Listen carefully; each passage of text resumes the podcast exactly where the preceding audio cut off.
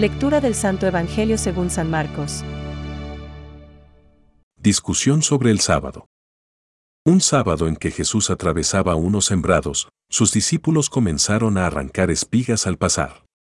Entonces los fariseos le dijeron, Mira, ¿por qué hacen en sábado lo que no está permitido?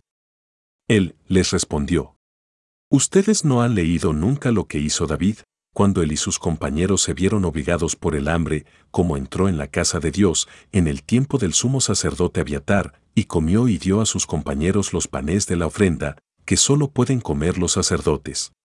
Y agregó, El sábado ha sido hecho para el hombre, y no el hombre para el sábado. De manera que el Hijo del Hombre es dueño también del sábado. Es palabra de Dios. Te alabamos, Señor. Reflexión. El sábado ha sido instituido para el hombre y no el hombre para el sábado. Hoy como ayer, Jesús se las ha de tener con los fariseos, que han deformado la ley de Moisés, quedándose en las pequeñeces y olvidándose del espíritu que la informa. Los fariseos, en efecto, acusan a los discípulos de Jesús de violar el sábado. Ver Marcos 2.24. Según su casuística agobiante, arrancar espigas equivale a cegar y trillar significa batir. Estas tareas del campo, y una cuarentena más que podríamos añadir, estaban prohibidas en sábado, día de descanso. Como ya sabemos, los panes de la ofrenda de los que nos habla el Evangelio eran doce panes que se colocaban cada semana en la mesa del santuario como un homenaje de las doce tribus de Israel a su Dios y Señor. La actitud de Abiatar es la misma que hoy nos enseña Jesús. Los preceptos de la ley que tienen menos importancia han de ceder ante los mayores. Un precepto ceremonial debe ceder ante un precepto de ley natural. El precepto del reposo del sábado no está, pues, por encima de las elementales necesidades de subsistencia.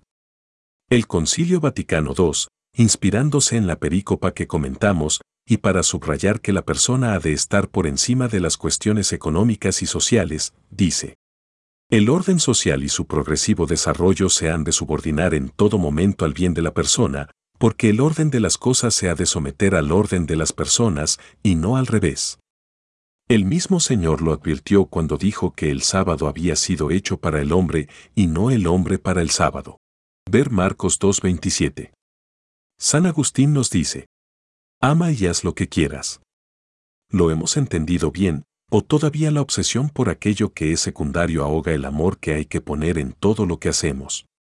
Trabajar, perdonar, corregir, ir a misa los domingos, cuidar a los enfermos, cumplir los mandamientos, lo hacemos porque toca o por amor de Dios.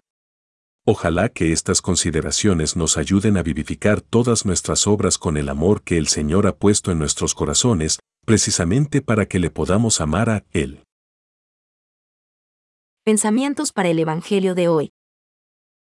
Los que vivían según el orden de cosas antiguo han venido a la nueva esperanza, no observando ya el sábado, sino el día del Señor, en el que nuestra vida es bendecida por Él y por su muerte.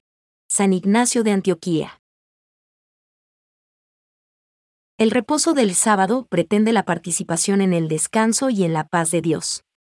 Pero, cuando el hombre se niega al gocio por Dios, esto es, a la adoración, entonces entra en la esclavitud del negocio. Benedicto XVI.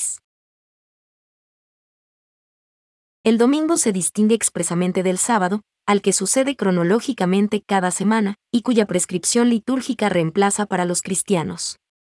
Realiza plenamente, en la Pascua de Cristo, la verdad espiritual del sábado judío y anuncia el descanso eterno del hombre en Dios.